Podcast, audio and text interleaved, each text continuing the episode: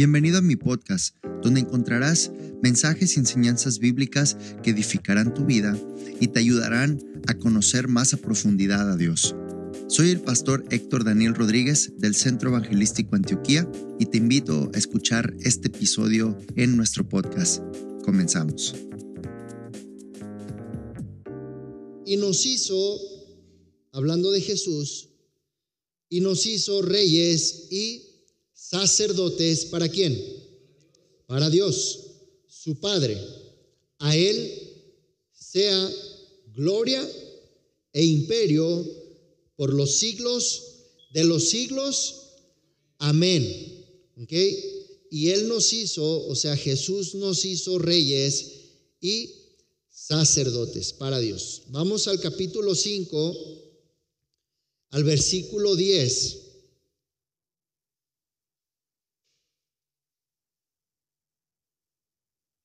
Dice este pasaje, y nos ha hecho para nuestro Dios, hablando otra vez de Jesús, reyes y sacerdotes, y reinaremos sobre la tierra, reinaremos sobre la tierra. Padre, en el nombre de Jesús en este momento, yo pongo delante de ti mi vida, este tiempo, este momento, que tú hables a nuestras vidas, a nuestros corazones, Espíritu Santo usa mis labios, usa mi mente para que tú hables, hables y pienses y hagas a través de mí.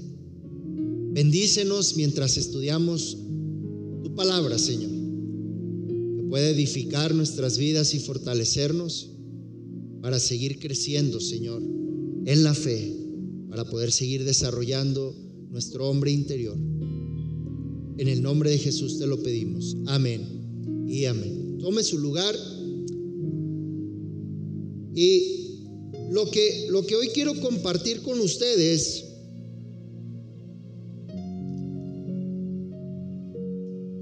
ya les, les había dicho eh, o les había comentado que hay una, hay, hay un área importante que, que, necesitamos traer de vuelta que de alguna manera eh, con el paso del tiempo se ha perdido la importancia que se le da a, este lugar, que en este caso es el altar de Dios. Y esta serie habla acerca de, o, se va a titular La restauración del altar, ¿verdad? La restauración del altar. Y dentro de, este trabajo de restauración de altar, hay varios puntos que vamos a ver, pero para todos aquellos que, que a lo mejor son un poco más nuevos en, en, en todo esto, eh, de nuestra posición en Cristo Jesús, sabemos que cuando aceptamos a Cristo Jesús, la Biblia dice, y el pastor lo comentaba el miércoles, que se nos ha dado potestad de ser hechos hijos de Dios. Esa es nuestra identidad, ¿ok? Esa es nuestra identidad. Soy hijo de Dios cuando yo decido aceptar a Cristo Jesús en mi corazón, creer en Él, ¿verdad? Confesar mis pecados delante de Él y hacerlo mi Señor y mi Salvador. Pero detrás o después de esa identidad vienen varias asignaciones o investiduras que uno recibe. ¿Ok? Por ejemplo, nosotros cuando creemos en Dios y hemos creído al Evangelio del reino de Dios y hemos nacido para el reino de Dios, nos convertimos también en embajadores del reino. Esa es una asignación que tenemos. Nos convertimos en predicadores y proclamadores del Evangelio de acuerdo al mandato que Jesús dejó. Esa es una asignación que se nos deja. Otra asignación que se nos da es la de ser sacerdotes para Dios. Y por eso quiero entrar a este tema, porque dentro de las asignaciones no es meramente nuestra identidad, pero es nuestra asignación. Y cuando se habla de una asignación, se habla de una labor, de una tarea, de una encomienda, de una responsabilidad. Y esa responsabilidad pasa a estar en, nuestra, eh, en nuestras manos y de esa responsabilidad tenemos que dar resultados o tenemos que dar informes o tenemos que presentar evidencia, ¿verdad? Entonces, tenemos diferentes casos en la vida real. Por ejemplo, sucede un caso, ¿verdad? Eh, han sonado varios casos, por ejemplo, de eh, muertes o fallecimientos, más bien homicidios de jueces federales, por ejemplo. Y mandan a alguien representando a la Fiscalía General de la República con una encomienda, ¿verdad? De tratar ese asunto. Esa es una encomienda y tiene que presentar resultados. Tiene que dar seguimiento y hacer de acuerdo a esa encomienda toda la tarea que le encargaron. Entonces, eso es por poner un ejemplo en lo natural. Nosotros como sacerdotes tenemos una encomienda.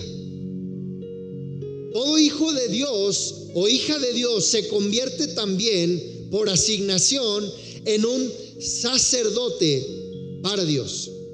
No hay nadie, no hay nadie que pueda eh, creer en Jesús y decir, pues a mí Dios no me llamó al sacerdocio.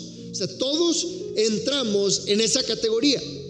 Entonces, todos hemos sido hechos sacerdotes y como tal tenemos una tarea a la cual responder. Tenemos una tarea a la cual responder.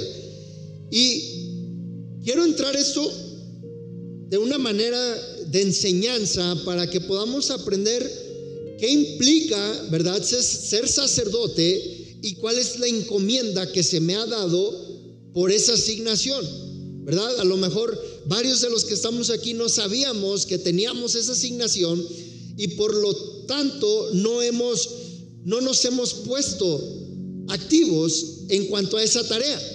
Entonces, todos, todo hijo de Dios se convierte en un sacerdote para Dios.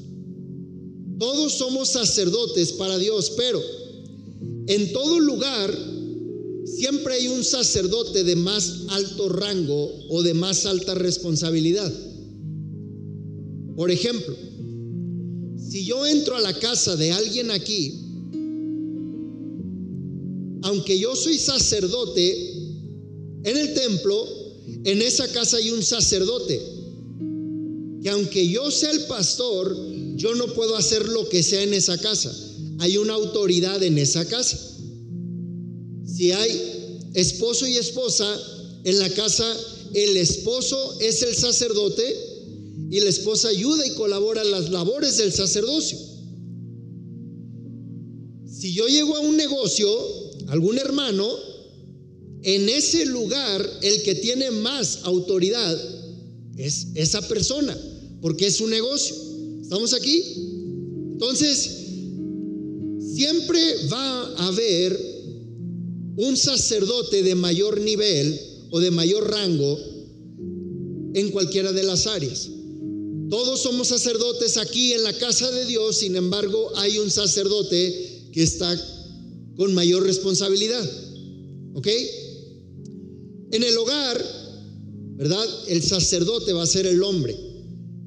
Toda responsabilidad, toda responsabilidad de sacerdocio en la casa, todo lo que pasa en la casa es responsabilidad del hombre. Quiero que escuche esto. En la casa, todo lo que pase en esa casa es responsabilidad del hombre. Pasan o no pasan cosas, eso habla del sacerdocio que está firme o está caído en esa casa. Hay casas donde a lo mejor ya no hay hombre, ¿verdad? Puede haber ya mujeres solas. En ese caso, la mujer toma el rol de ser el sacerdote. Pero mientras haya hombre en la casa, el hombre tiene que tomar su lugar. ¿Estamos aquí? Yo sé que para nuestra cultura eso no es muy agradable de escuchar, que el hombre es la cabeza, pero hay cosas que solo cuando el hombre está en su lugar van a suceder en esa casa. Hay un rango de bendiciones que solo van a caer en esa casa cuando el hombre está en su lugar.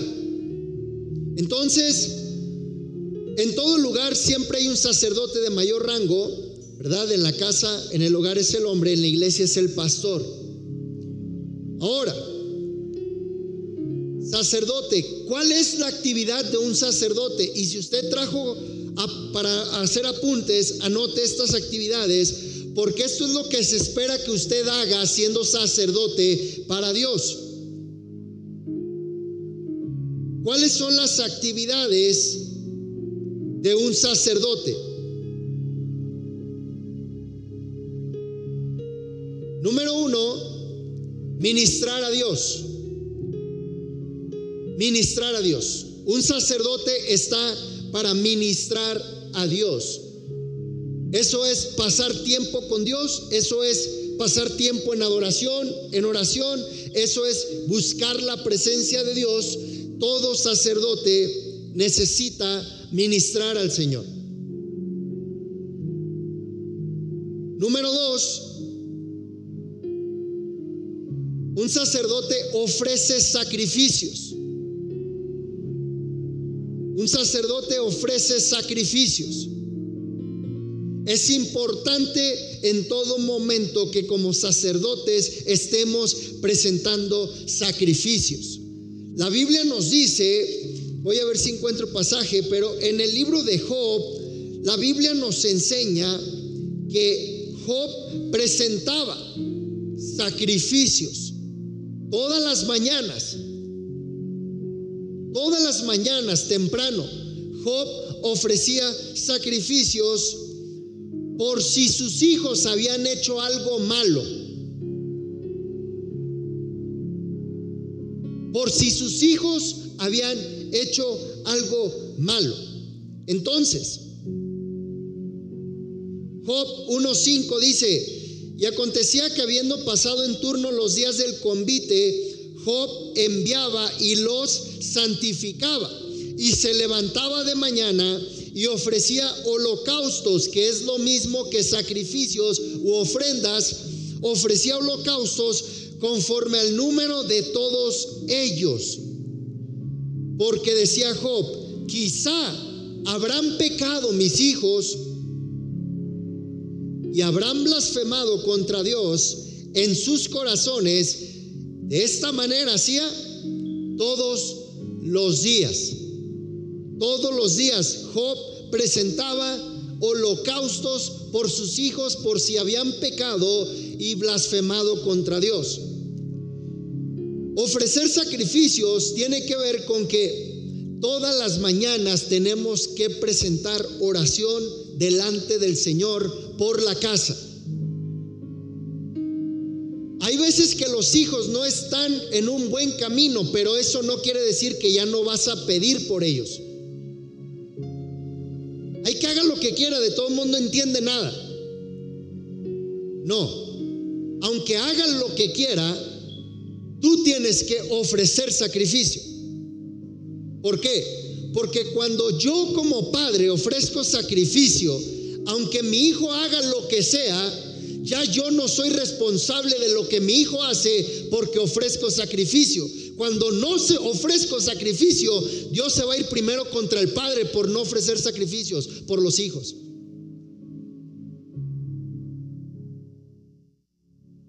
Mejor soltamos a los hijos de repente porque no entienden.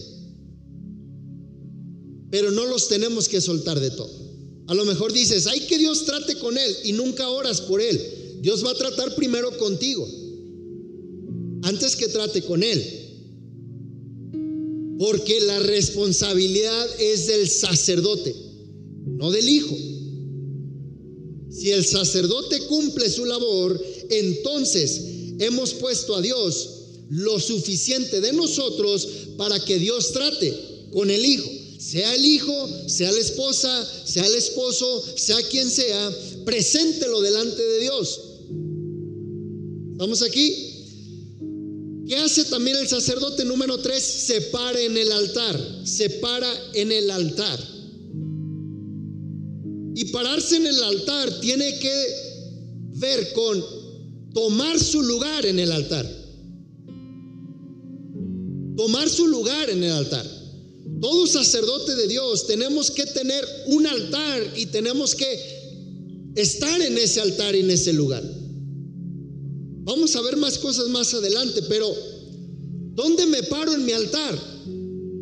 Jesús lo mencionó en Mateo capítulo 6. Dice, y tú cuando ores, entra a tu aposento. Nosotros como sacerdotes tenemos que tomar el lugar de nuestro altar, que es nuestro aposento. Si no tenemos altar, es señal de que hemos descuidado el sacerdocio o que no le hemos puesto atención. Entonces necesitamos tomar el lugar del altar pararnos en el altar. También pararse en el altar, tomar el lugar del altar, eh, tiene que ver con tomar el lugar de Dios por encima de cualquier otro lugar. Es decir, sucede algo en tu vida, ¿qué postura haría Dios ante esa situación? ¿Qué cosas haría Dios o hablaría Dios o actuaría Dios en medio de esa situación? Eso es pararse en el altar. Segunda de Reyes capítulo 30, vemos que David regresó al campamento y el campamento estaba quemado, estaba destrozado, se habían llevado cautivas a las mujeres y cautivos a los hijos, o sea, llegaron todos los hombres de la batalla y cuando regresaron a casa resulta que se quedaron todos sin familia. Se habían robado, se habían llevado cautivos a todas las familias. Y después de llorar, dice la Biblia, que David pidió el efod y consultó a Jehová. Un sacerdote reconoce que habrán veces en los que vas a llorar por lo que vas a estar atravesando, pero no te vas a quedar llorando porque llorando no se solucionan las cosas delante de Dios. Las cosas delante de Dios se solucionan tomando tu lugar como sacerdote y poniéndote en el altar y decirle, Señor, o haces algo tú o nadie más lo va a hacer, porque esta situación solo tú la puedes cambiar. Solo tomando ese lugar vamos a poder prevalecer, tomando lugar en nuestro altar. David consultó a Jehová y entonces Dios le dio la respuesta de lo que tenía que hacer para recuperar a todas las familias. ¿Has perdido a alguien en tu familia? Y no digo de fallecer, viven a lo mejor en tu casa, pero no están contigo. Viven bajo el mismo techo, pero no están ahí. ¿Has perdido a alguien en tu casa? Llévalo al altar. Cumple como sacerdote, pero llévalo al altar y dile, Señor, te lo entrego. Señor, te pido que tú obres. Señor, te pido que tú trates. Señor, a mí me ha tocado escuchar oraciones tan violentas y radicales de personas que han dicho, Señor, si tienes que hacerlo, arréstalo, haz lo que sea, pero obra en su vida hasta que Él entienda.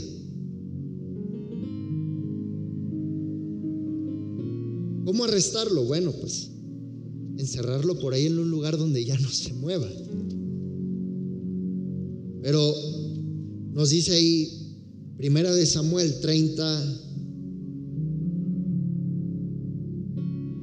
y en el versículo 6 dice David se fortalecía en Jehová su Dios. En el 7 dijo David al sacerdote Abiatar, hijo de Ahimelech, yo te ruego que me acerques el efod.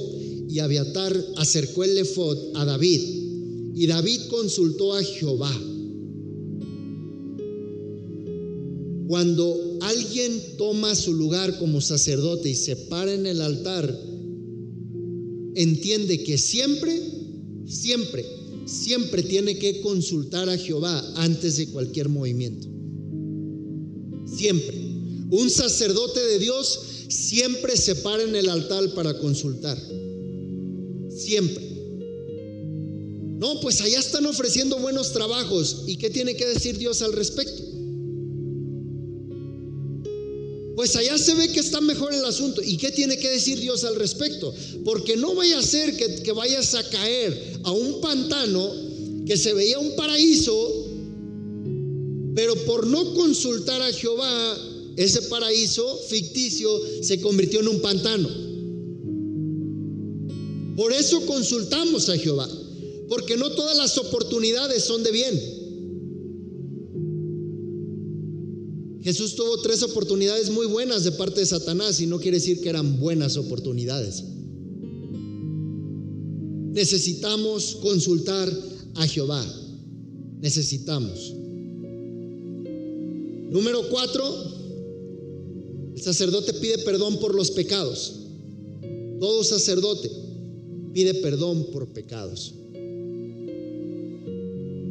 Tenemos que pedir siempre perdón por pecados. Hay veces que perdemos la buena costumbre, pero no solo costumbre, la actitud de pedir perdón. Hay ocasiones donde tengo que pedir perdón por los pecados de hasta mis abuelos y mis bisabuelos.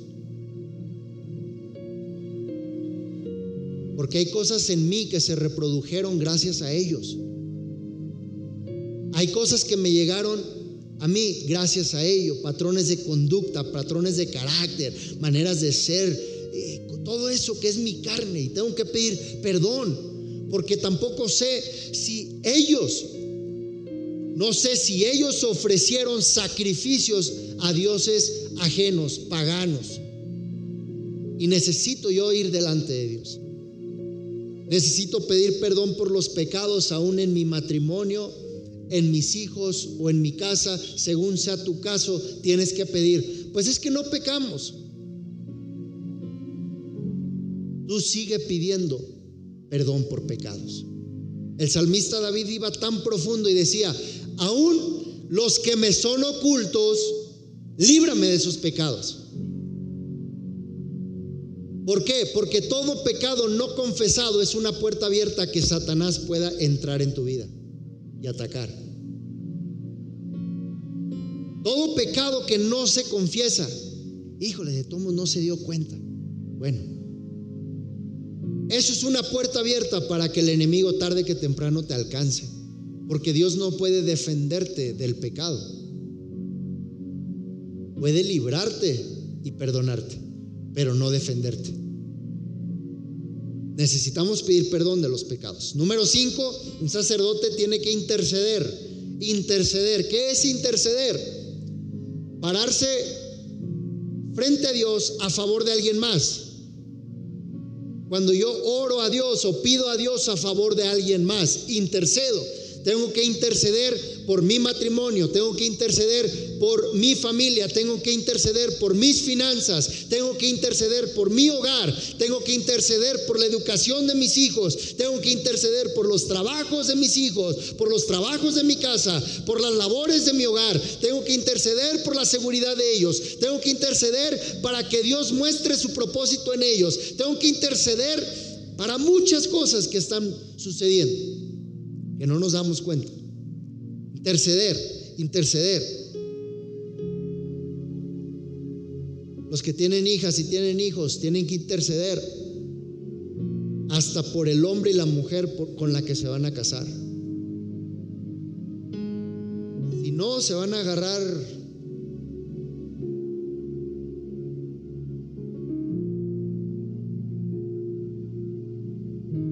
a alguien que no les va a ser de bendición.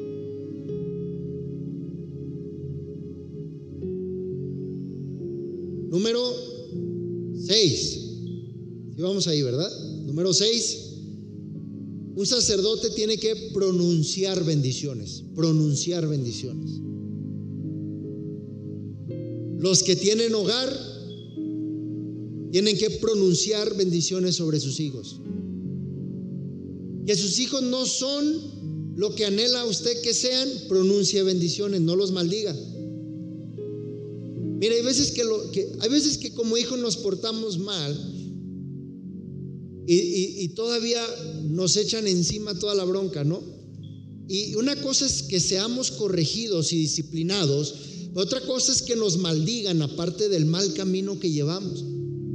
Tu hijo está descarriado, está desviado, pronuncia bendiciones sobre él Padre, yo te doy gracias porque Él es un siervo de Dios. Yo te doy gracias por mi hijo que te va a servir. Yo te doy gracias porque mi hija es una mujer de Dios. Yo te doy gracias porque tú abres caminos de bendición. Yo te doy gracias porque tú das tu favor y tu gracia sobre de Él. Yo te doy gracias porque lo llenas de sabiduría de lo alto. Yo te doy gracias porque le muestras tu gracia, tu amor y tu favor en cada paso que Él da. Yo te doy gracias porque Él es una bendición para esta casa. Yo te doy gracias porque Él va a hacer mucho más de lo que yo pido o pienso o entiendo. Yo te doy gracias porque Él se va a levantar en el poder de tu Espíritu Santo y va a ser de bendición a otros. Yo te doy gracias y así vas pronunciando bendiciones.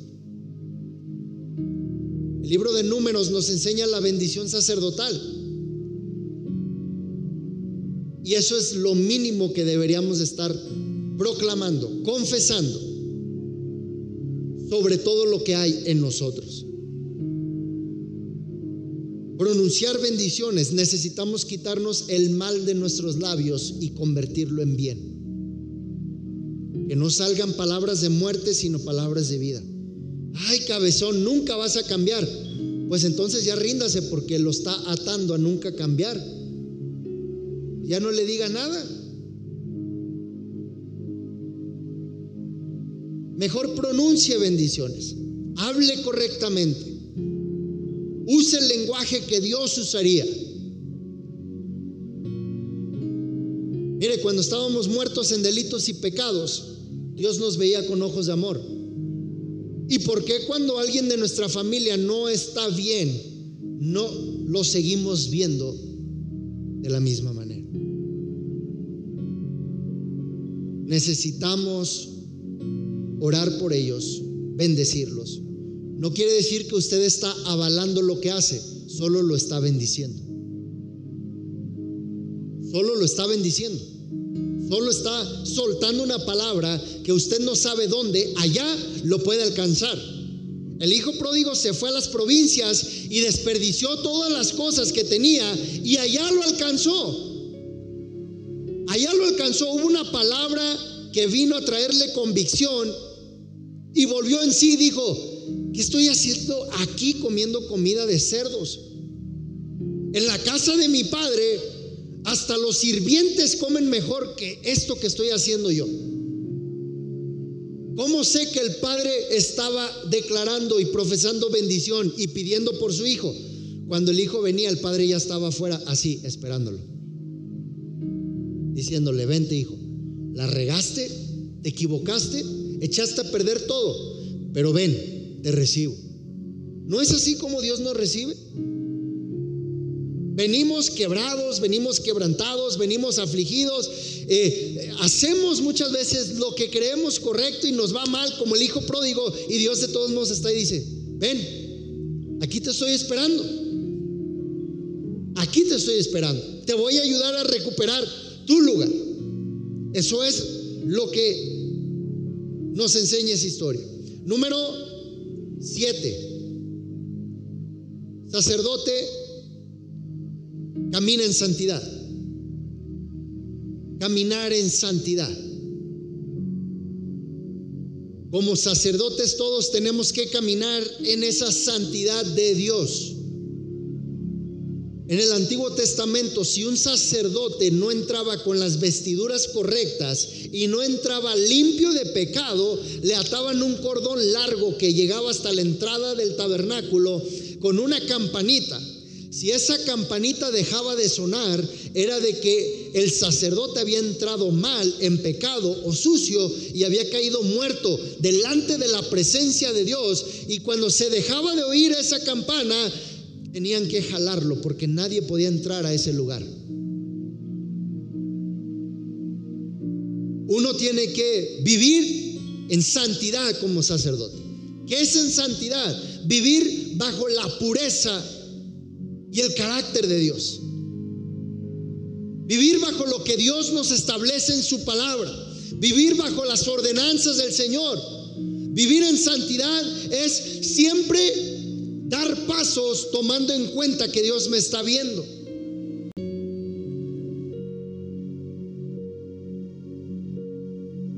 Caminar en santidad es estar consciente de que el Espíritu Santo está a mi lado y no lo debo de hacer sentir mal. No, pero es que este me las va a pagar y el Espíritu Santo bien agüitado.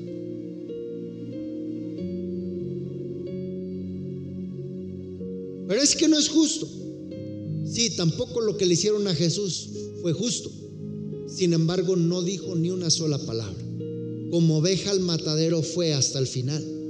Por ti y por mí. ¿Por qué no debería yo de hacer un esfuerzo de también guardar silencio ante la injusticia? Pero es que no se vale. Llévalo al altar. Dice Dios, mía es la venganza yo pagaré conforme a la maldad de ellos. Yo pagaré conforme a lo que hicieron. Pero es que no veo que Dios hace nada. Eso ya no es asunto. Tú tienes que descansar en caminar en eso. Y por último, número 8. Un sacerdote tiene que servir en la casa de Dios. Sirve en la casa de Dios. En la antigüedad los sacerdotes no podían salir del campamento del tabernáculo. Ese pedazo de tierra que era el tabernáculo era la heredad de ellos. Y ellos vivían solo dentro del tabernáculo, moraban dentro del tabernáculo, comían dentro del tabernáculo, dormían dentro del tabernáculo, se dedicaban a servir en la casa del Señor. Entonces, Ocho cosas que el sacerdote hace en su asignación. ¿Sale? Ahora, vamos a Isaías 56, 7. Y vamos a ver lo que dice este pasaje. Dice, yo los llevaré a mi santo monte, los recrearé en mi casa de oración sus holocaustos y sus sacrificios serán aceptos sobre mi altar, porque mi casa será llamada casa de oración para todos los pueblos. Entonces, el sacerdote sirve en la casa de Dios. Ahora, voy a mencionar esto de rápido, después lo voy a retomar a mayor profundidad, pero en la restauración del altar y en ese lugar de altar hay tres clases de altar en las que hay tres clases de altar que tenemos que edificar. Número uno, el altar de la casa de Dios. El altar de la casa de Dios. Número dos, el altar personal. Y número tres, el altar familiar. ¿Okay? Altar de la casa de Dios, el altar personal y el altar familiar. Entonces, el sacerdote habitaba en la casa de Dios. Ahora, no solo hay casa de Dios físicamente, sino que tú y yo somos morada, templo del Espíritu Santo. Dios habita en esta casa. Yo estoy en esta casa. Mi sacerdocio se manifiesta primero aquí, aquí adentro. Porque yo soy el templo y morada del Espíritu Santo. Entonces, como casa de Dios, hay tres cosas que tienen que existir en la casa de Dios para que sea casa de Dios. ¿Ok? Tres cosas. Número uno, ofrendas u holocaustos. Ofrendas u holocaustos.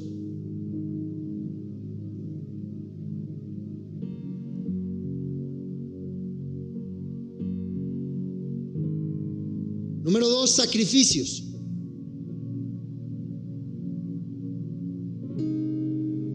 Número tres, altar.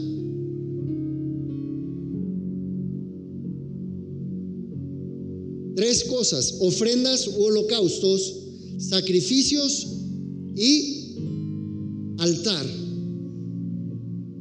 Cuando no hay estas tres cosas, ese lugar dejó de ser una casa de Dios. Necesitamos poner nuestro empeño, nuestro esfuerzo, nuestra búsqueda para que en este lugar, primeramente, o en este lugar, o en su casa, haya ofrendas, sacrificios y altar. Porque si no, mi persona, mi hogar o este edificio no va a ser una casa de Dios. Necesitamos constantemente trabajar en que haya ofrendas, sacrificios y altar, que no caiga ninguna de esas tres cosas en nuestras vidas, en nuestra casa y en esta casa. ¿Ok? Eso es lo que debe de haber en la casa de Dios. Ahora, acompáñenme a Hechos 17:24. Y lo vamos a dejar, ya vamos a ir casi, casi al final por hoy, porque deseo que, que vayamos viendo esto paso a paso, pero que de alguna manera pueda entender lo importante que es cada una de estas cosas. Hechos 17, 24. ¿Y hasta ahí? Dice, el Dios que hizo el mundo y todas las cosas que en él hay, siendo Señor del cielo y de la tierra, no habita en templos hechos por manos humanas. Dios no habita en templo hechos por manos humanas. Ahora,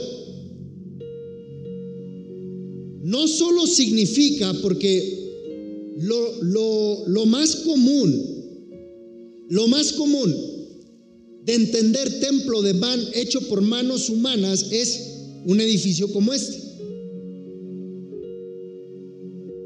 Es decir, Dios no se queda encerrado en esta casa como su presencia quedaba literalmente dentro del tabernáculo. Ahora tú y yo nos hemos convertido también en casa de Dios. Ahora, quiero que entiendan esto. No solo, ahí no solo se refiere a templos físicos. Cuando en mi vida no hay sacrificios, no hay ofrendas u holocaustos y no hay altar, mi vida está siendo construida por manos humanas. Y Dios no habita ahí tampoco. Cuando en mi hogar no se ofrecen ofrendas, sacrificios y no hay un altar, mi casa no se convierte en una casa de Dios. Es una casa labrada por manos humanas. La construyo como yo sé, como me enseñaron, como viví. Dice la palabra del Señor, si Jehová no edificare la casa, en vano trabajan quienes la construyen.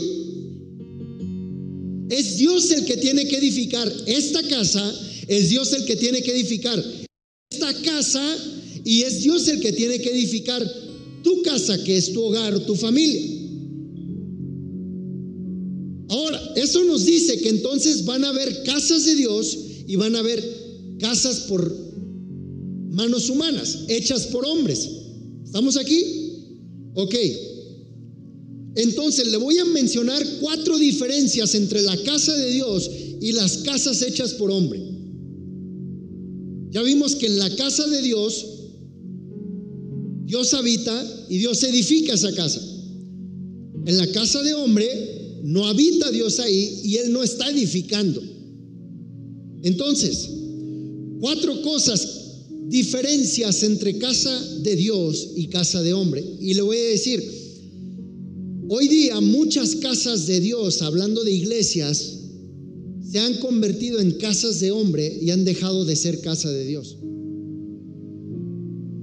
Porque el hombre ha metido más la mano en la edificación del templo, de la iglesia, que Dios mismo ha metido la mano en la edificación de la iglesia. Porque se ha querido complacer más a los hombres de lo que se ha querido complacer a Dios. Hoy día hay iglesias donde ya no se menciona la palabra pecado, arrepentimiento, para que nadie se ofenda y todos sigan viniendo al templo. Esa es una casa hecha por manos de hombres, porque se quiere complacer al hombre. Pero cuando hay una casa de Dios, edificada por Dios, se hace para, siempre se hace para complacer a Dios y edificar a las personas.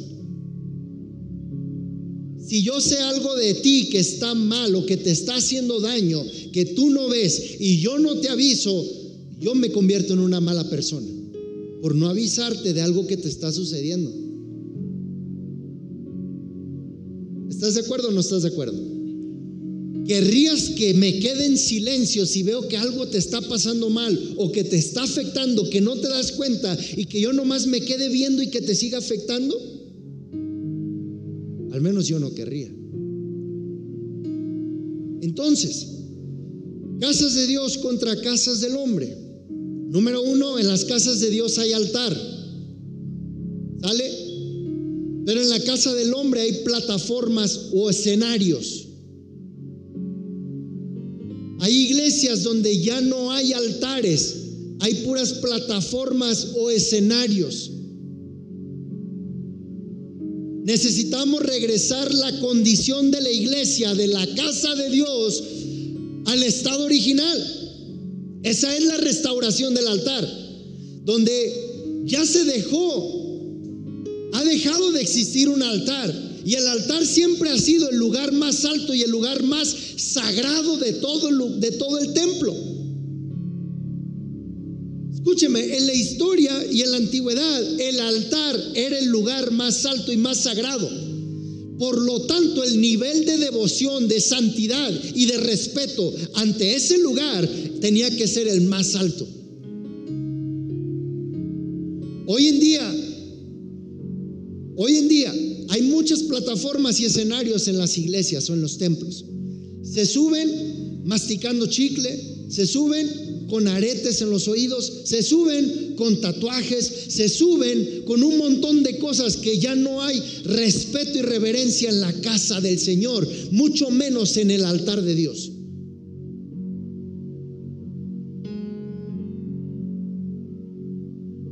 Porque hay plataforma y escenario en lugar de un altar.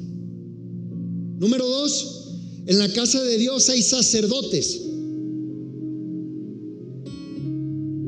Pero en la casa del hombre hay puros artistas o actores.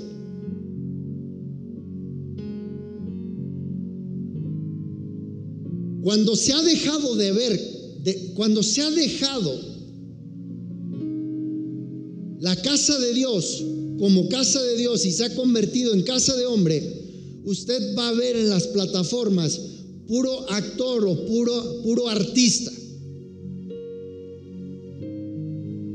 que nada más vienen a desarrollar un performance, vienen a desarrollar una actividad, vienen a hacer un trabajo.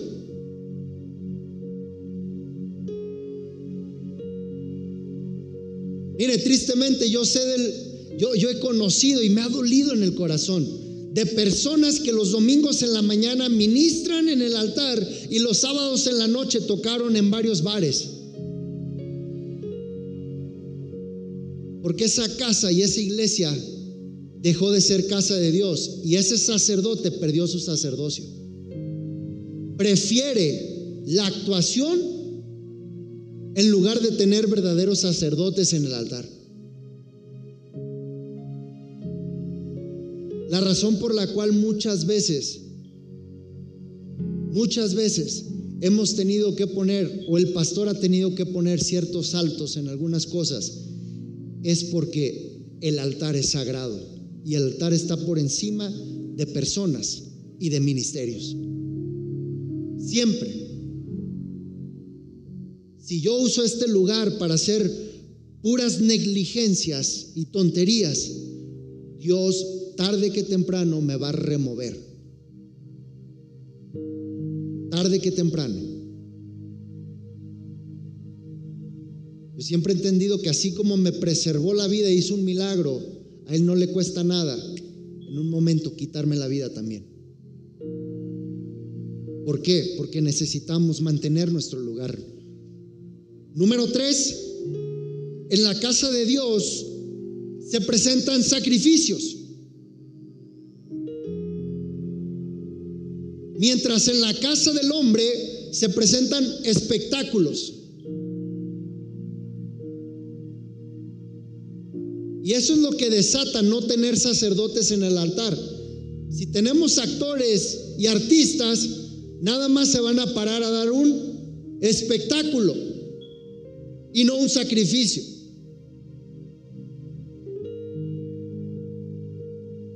Porque vienen a tocar primero para ellos y después para los hombres. Y no vienen a sacrificar sus vidas delante de Dios y ofrecerse como un sacrificio vivo, santo y agradable, que es nuestro verdadero culto, dice Romanos 12.1.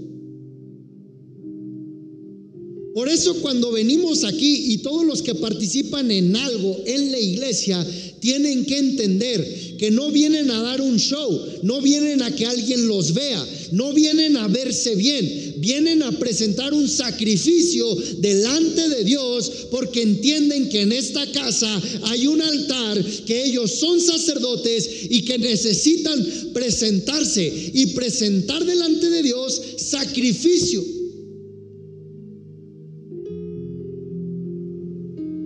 Por eso en algunas ocasiones usted va a ver iglesias o ministerios con muy poca gente en los altares. Una de dos, o porque no hay recursos humanos o porque los que hay no son buenos.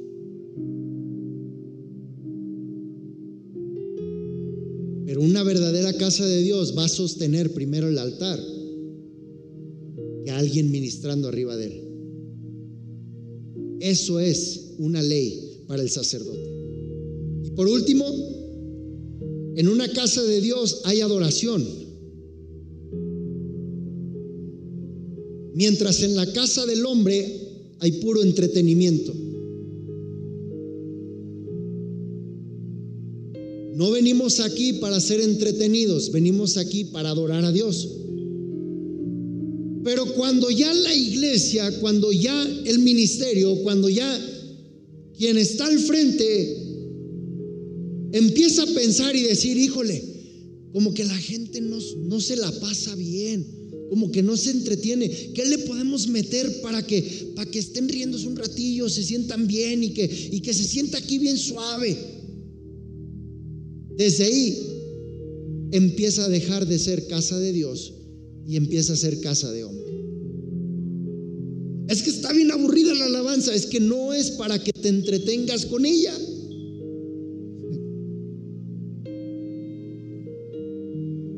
No sé qué le falta al servicio, como que estuvo aburrido. Es señal de que no adoraste. Porque o hay adoración o hay entretenimiento. Si venimos como sacerdotes, venimos a presentar sacrificio y venimos a adorar. Y dentro de eso tú vas a ver una respuesta diferente de parte de Dios a tu vida por tomar en cuenta cómo vas a llegar y presentarte en este lugar. Tenemos que tomar en cuenta, hermanos, que hay una asignación que se ha descuidado. Por eso la Biblia nos dice, nos dice, perdón, que muchos son los llamados, pocos los escogidos, y que en los últimos tiempos el amor de muchos se va a enfriar. Muchos van a ir dejando su papel de sacerdotes. Muchos van a dejar el rol que Dios les asignó para cumplir con el hombre, para sostener la actividad que Dios les encomendó. Mire, hoy en día es triste, pero en nombre de preservar y tener mucha gente en la iglesia y ganar muchas almas, se hace de lo que sea en una iglesia para que la iglesia esté llena.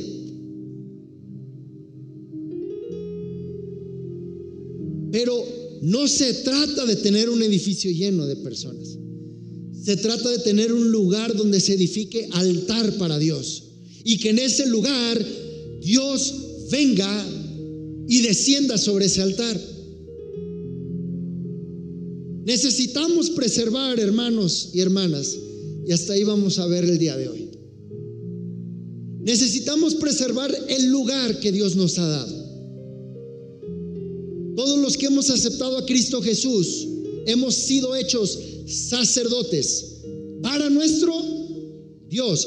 Quiere decir que todas las labores del sacerdocio que vimos ahorita, los ocho puntos, tienen que hacerse para Dios. Colosenses 3, 17 y 23 nos dice, todas las cosas que hagas, hazlas como para Dios y no para los hombres, porque somos sacerdotes para Dios, no para los hombres.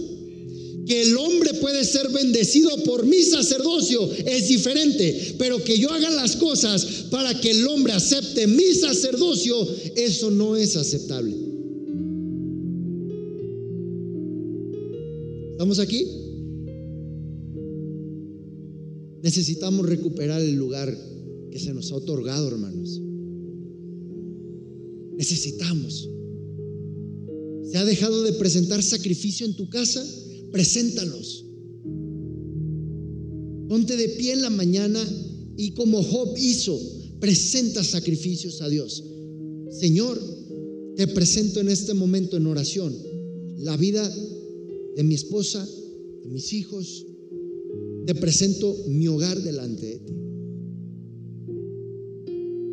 He tenido esa sana costumbre siempre de lo primero que menciono después de dar gracias a Dios por ese día es pedir perdón por mis pecados. Siempre sacrificios. Pide perdón por los pecados en tu matrimonio, en tu hogar, en tus hijos, en tu vida primeramente. Tenemos que retomar nuestro lugar y aquí lo voy a dejar para enlazar la próxima semana o la próxima vez que comparta. Tenemos que recuperar nuestro nivel y nuestro lugar más bien de sacerdotes. Y tenemos que con ese sacerdocio cuidar los tres altares de los que estamos a cargo. El personal, familiar y el de la casa de Dios. En este lugar, el sacerdote de esta casa es el primero que presenta sacrificio, pero no es el único.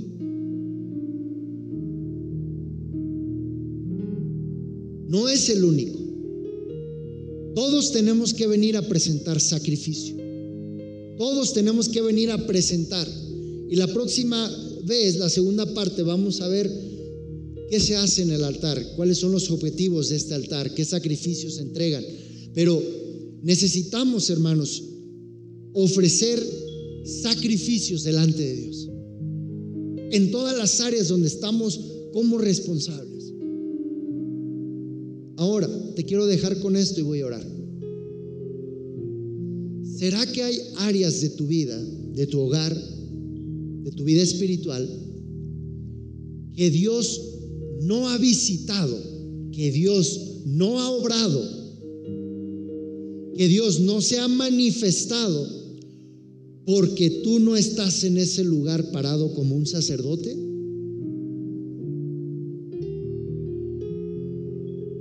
Reflexiona esto. ¿Será que hay áreas en tu vida? Párate como sacerdote en tu vida espiritual. Párate como sacerdote en tu vida matrimonial. Párate como sacerdote en tu vida como padre o como, como madre. Párate como sacerdote en tu vida financiera. Párate como sacerdote en tu vida emocional, en tu vida mental. Párate como sacerdote. Y ahí vas a ver cómo Dios siempre visita un lugar donde hay un sacerdote y hay un altar. esto me recuerda a una vieja alabanza que se entonaba en los noventas, que dice, haré un altar para ti con sacrificios de alabanza, con júbilo y danza. Cantaré a Jehová.